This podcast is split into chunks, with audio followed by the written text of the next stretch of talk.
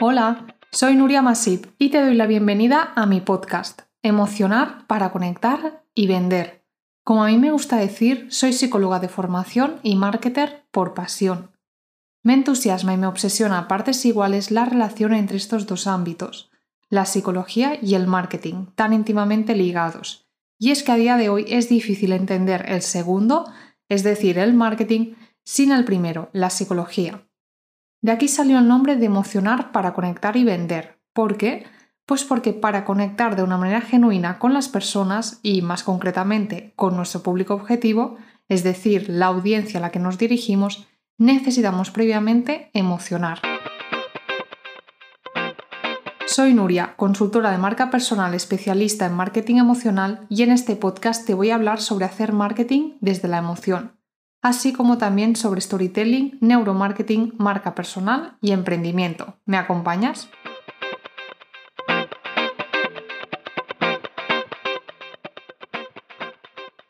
Hace muy poco, una emprendedora que, bueno, pues es conocida por casi todos aquí en el mundo digital, ha sacado una escuela con una serie de cursos y el otro día una amiga mía, emprendedora, me decía, pues mira, me gusta mucho ella, creo que le compraré este primer curso que, que ha sacado.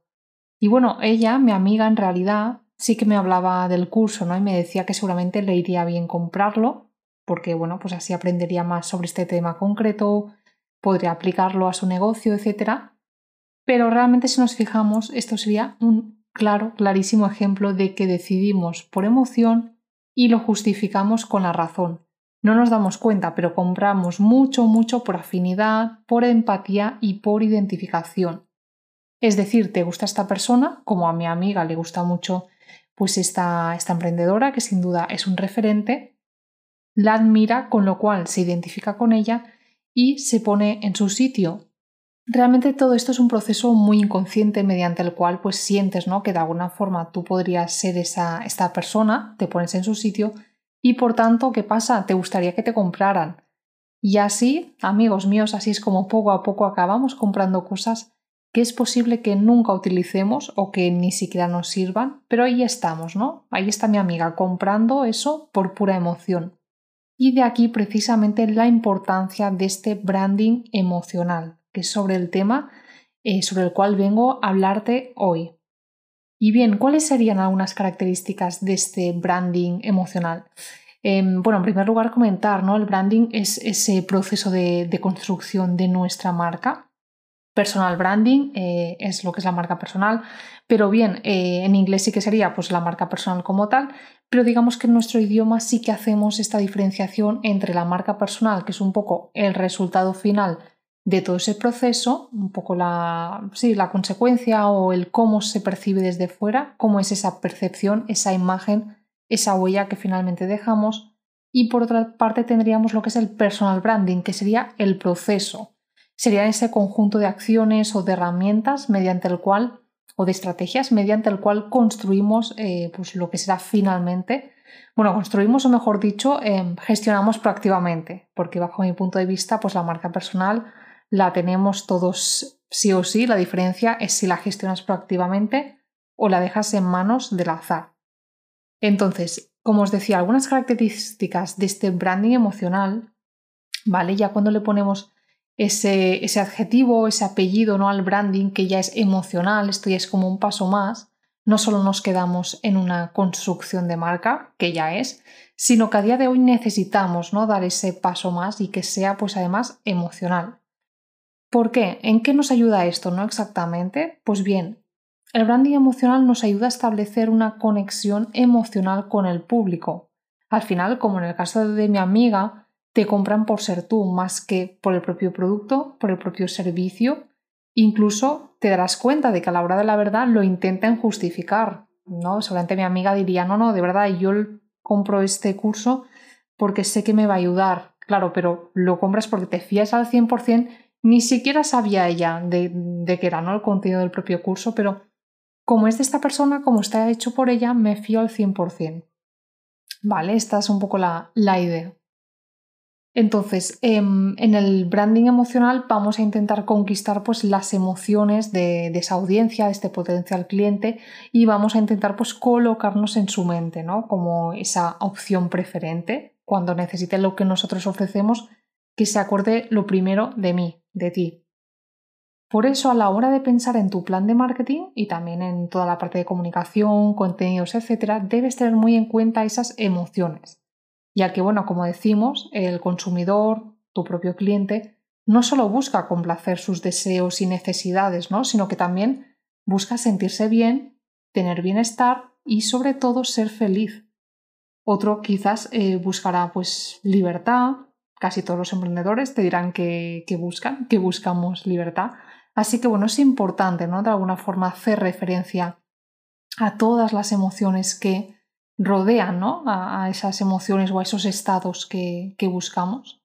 Y entonces, ¿qué pasa? Que si conseguimos transmitir esto una y otra vez en nuestra comunicación, en nuestra marca personal, en definitiva, en todos los ámbitos, en todos los canales donde esté, al final, poco a poco, si esta persona te ha comprado una vez, siente que hay coherencia y que lo que dices, eh, lo que vendes, pues aparte de, de, de sí, de tener una coherencia, también le sirve, pues oye, al final estarás fidelizando a esta persona, ¿no? Estamos trabajando en esa lealtad, que es lo que buscamos, que nos compre no solo una vez, sino que pase a ser pues un poco incluso embajador, embajadora de, nuestra propia marca, ¿no?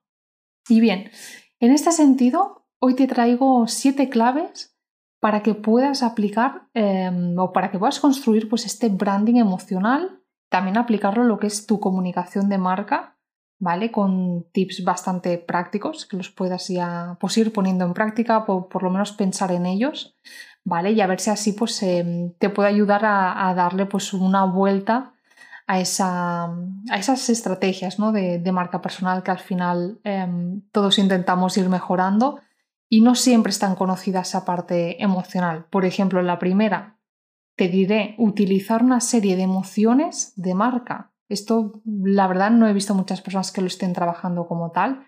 Y en cambio me parece bastante importante, ¿no? Que aquí la pregunta que nos estaríamos haciendo, la pregunta que te tienes que hacer es ¿qué quieres transmitir con tu marca? ¿Qué emociones, no? ¿Quieres transmitir felicidad, deleite, calma, motivación, quizás, enfado, tristeza, sorpresa? Es decir, es súper importante tener claro qué le estamos transmitiendo a la otra persona, ¿no? Pensar ¿cómo vamos a querer que se sienta pues esa persona que está al otro lado? ¿Vale? Esto por supuesto tiene mucho que ver con conocer en profundidad quién es esta persona, cómo es, cómo voy a conectar con ella, porque no es lo, no es lo mismo un tipo de público que otro, por supuesto. Esto siempre partimos de conocer ya muy bien a quién te diriges, ¿no? A quién le hablas. Con lo cual esto correlaciona con el punto número dos, precisamente, que es la empatía que aquí te digo que, eh, lo dicho, deberás conocer muy bien a quién le hablas, pues para qué, para ponerte en sus zapatos y tratar temas que realmente le afectan o interesan y sobre todo hacerlo de una manera que tú sabes, eh, pues eso, ¿no? Que le puedes hacer sentir eh, interpelado, identificado, identificada, ¿vale? Punto número tres, tendríamos aquí promover la interacción. Al final, em, hagamos lo que hagamos normalmente dentro de una, de una marca personal, cuando comunicamos, sea redes sociales, sean nuestros canales digitales, varios, ¿no? newsletter, podcast, etc., siempre un poco em, el resultado o esa respuesta que esperamos es la interacción.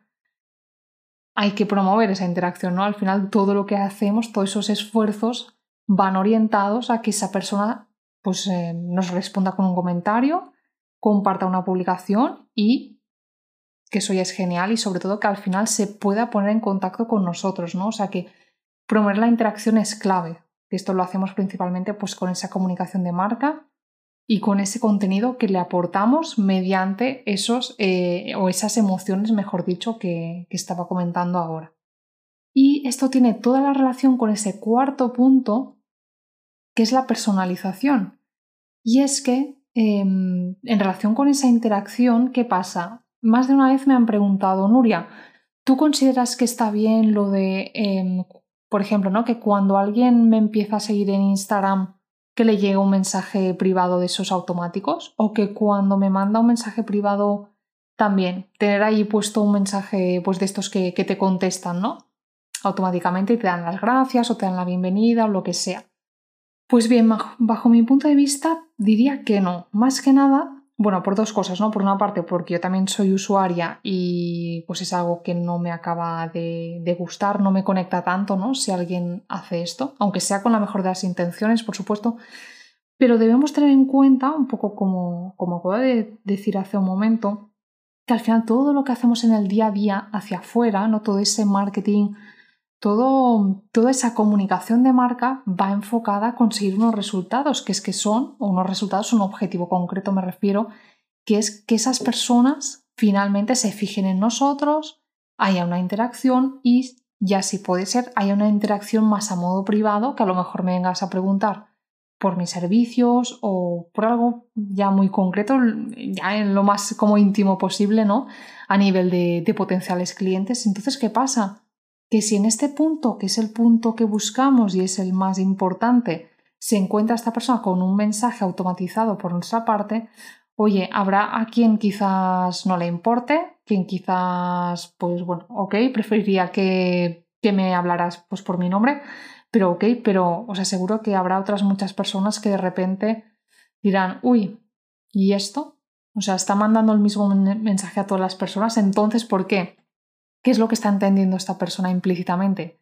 Yo no soy especial, me está hablando igual que le habla cualquier otra persona.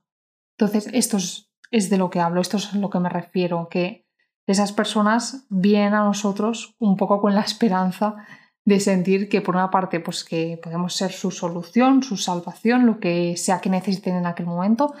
Hoy es que quizás no te venía a preguntar por nada, simplemente te estoy dejando un emoji en el stories que acabas de subir y tú de repente me mandas de vuelta un pedazo de mensaje automatizado, ¿vale? O sea que todo esto es súper importante tenerlo en cuenta. Bajo mi punto de vista, cada contacto con tu potencial cliente, con tu comunidad, con tu audiencia debe estar cuidado al máximo. ¿Vale? Y de hecho, em, aunque sea el cuarto, este vendría a ser como uno de los puntos más, más importantes, sino el que más. ¿Vale? Porque, ¿qué pasa? Aquí nos la jugamos, nos arriesgamos a que cambie la percepción de nuestra marca, la percepción que una persona podía tener. Imagínate que a esa persona le han costado como siete inputs llegar a hablarte. Lo sabemos, ¿no? Hay personas que quizás te descubren y enseguida te escriben, enseguida te preguntan, pero normalmente esto no es así. Normalmente, y además hoy en día cada vez más, necesitamos muchos más inputs para llegar a, interesarnos por una persona, a que llame realmente nuestra atención, ¿no? En todo, con toda la competencia que hay en el mercado, además, y con toda, con toda la oferta, que es magnífico, pero obviamente si lo que queremos es destacar o sobresalir, esas interacciones deben estar súper cuidadas. Entonces, siguiendo con el quinto punto, aquí encontraríamos, cómo no, el gran storytelling, que al final, pues bueno, storytelling, contar historias, esto se ha hecho de toda la vida. De hecho, en el segundo episodio de este podcast os hablé también sobre, sobre storytelling y redes sociales. Y bien, storytelling, ¿qué pasa? Em, en mi caso, eh, cuando trabajo con clientas y, y, creamos lo que es su relato de marca, su historia de marca, ¿qué pasa?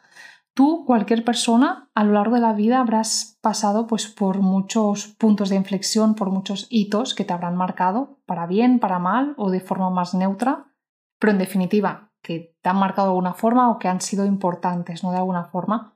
Entonces, ¿qué pasa? Habrá muchísimos. Pero aquí lo que tenemos que hacer es pensar estratégicamente qué puntos de estos voy a utilizar para mí, para mi marca de forma estratégica, ¿no? Para crear lo que es esta historia de marca que yo, que yo lo llamo. Entonces, aquí, ¿qué pasa? Ya digo, yo con clientes pues solemos elegir dos, tres pero no se trata solo de elegir las que a ti más te gustan, con las que te sientes quizás más cómoda, más cómodo. No va de esto solamente, sino que, una vez más, ponernos en la piel de nuestro cliente o potencial cliente, de esa persona a la que en definitiva le hablamos, y pensar qué correlaciona, es decir, qué se vincula más con esa persona de todos esos hitos que yo ahora mismo podría contar, cuál hará que se sienta más identificada. Por ejemplo, imagínate que uno de tus hitos es, mm, por ejemplo, podría ser algo que, bueno, que tenga relación con la libertad, digamos, que al final eh, se relacione con que para ti la libertad es muy importante. Y otro podría ser la maternidad, la paternidad con lo cual esto se relaciona con la conciliación. Y no sabes muy bien, en este caso, cuál de los dos elegir, porque en realidad podrían ser incluso un poco antagónicos, ¿no? Entonces, aquí, ¿cuál es la clave? Pues yo te preguntaría, ¿tu público, tu audiencia, mm, la mayoría de personas cómo son? Porque seguro que a muchas las conocen. ¿Son la mayoría padres y madres? ¿O son la mayoría, en cambio, por ejemplo, nómadas digitales? ¿No? Que si eres emprendedor, por ejemplo. Entonces, ¿qué pasa? Si la mayoría son padres y madres, oye, pues está claro, ¿no? Te interesará más hablar de conciliación porque es un tema que también les afecta a ellos, con lo cual te será mucho más fácil conectar con esas personas porque se interesarán más cuando tú hables de esto, ¿no? Es decir, si tú lo integras en tu historia de marca, tienes como mínimo un sector del público que va a estar muy interesado en ello, ¿vale? Luego, sexto punto, tenemos em, la parte, lo que se llama eh, multisensorial, ¿no? Esa parte del marketing multisensorial, que al final, eh, aunque sea una palabra muy así, lo que hablamos es que de hacer uso de varios sentidos durante una narración, durante tu comunicación. ¿Vale? En ese lenguaje que tú utilices precisamente para eh, comunicarte con esa audiencia, ¿no? con, tu, con tu comunidad. ¿Qué pasa? Aquí buscamos involucrar los sentidos de estas personas para que se integren en este escenario que le estoy contando respecto a mi historia o a una situación concreta vivida. Y espera que ahora me, me explico mejor. Pero ¿qué pasa? Que al final de esta forma, bueno, creo, que se entiende bastante, ¿no? De esta forma conseguiré que esta persona se teletransporte ahí y la viva en primera persona. En definitiva, si yo te estoy contando una historia en relación al punto anterior del storytelling, no se trata solo ¿no? de que te explique, em, es verdad que los detalles ayudan muchísimo, que se pueda ir imaginando en su mente todo, esto sería la parte visual, pero es que además o incluso, ¿no? Si pones vídeos, fotos, obviamente esto es todo muy visual. Pero además, si podemos involucrar pues otros sentidos como el olfato, decir a qué olía, si se oía una música de fondo, imagínate, por ejemplo, todo esto ya está involucrando más de un sentido que no es solo el visual, ¿vale? Y esto ayuda a la persona a estar ahí en el sitio, la teletransportas, ¿vale? Y esto hará que recuerde mucho más y mucho mejor tu historia, ¿vale?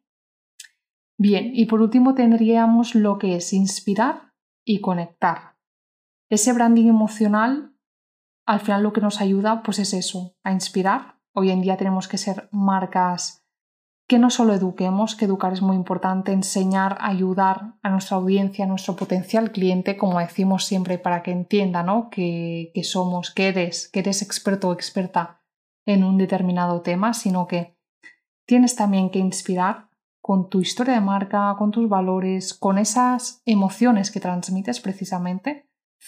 Y tienes también, y normalmente inspirar te ayuda mucho a ello, que conectar, ¿vale? Que como ya sabes, de esto va el podcast, precisamente se llama Emocionar para Conectar, porque creo de verdad que, que es muy necesario ¿no? hacer esa alusión a las emociones, por eso soy tan fan del, branding emocional y también del marketing, que al final se deriva del mismo.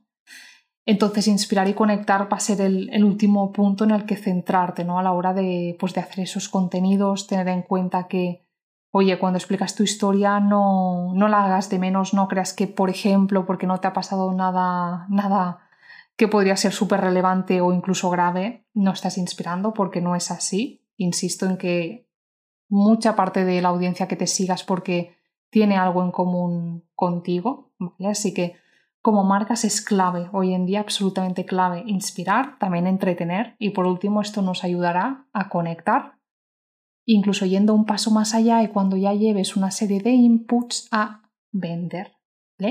Así que bueno, espero que estos siete puntos te hayan, te hayan ayudado, aportado algo útil. Ya me contarás si quieres y, y nada, por mi parte agradecerte, muchas gracias por estar un día más aquí, nos escuchamos la próxima semana y simplemente recordarte que me puedes encontrar en Instagram como Nuria Masipeme, en LinkedIn como Nuria Masip y por aquí por el podcast cada semana. Muchas gracias y un abrazo.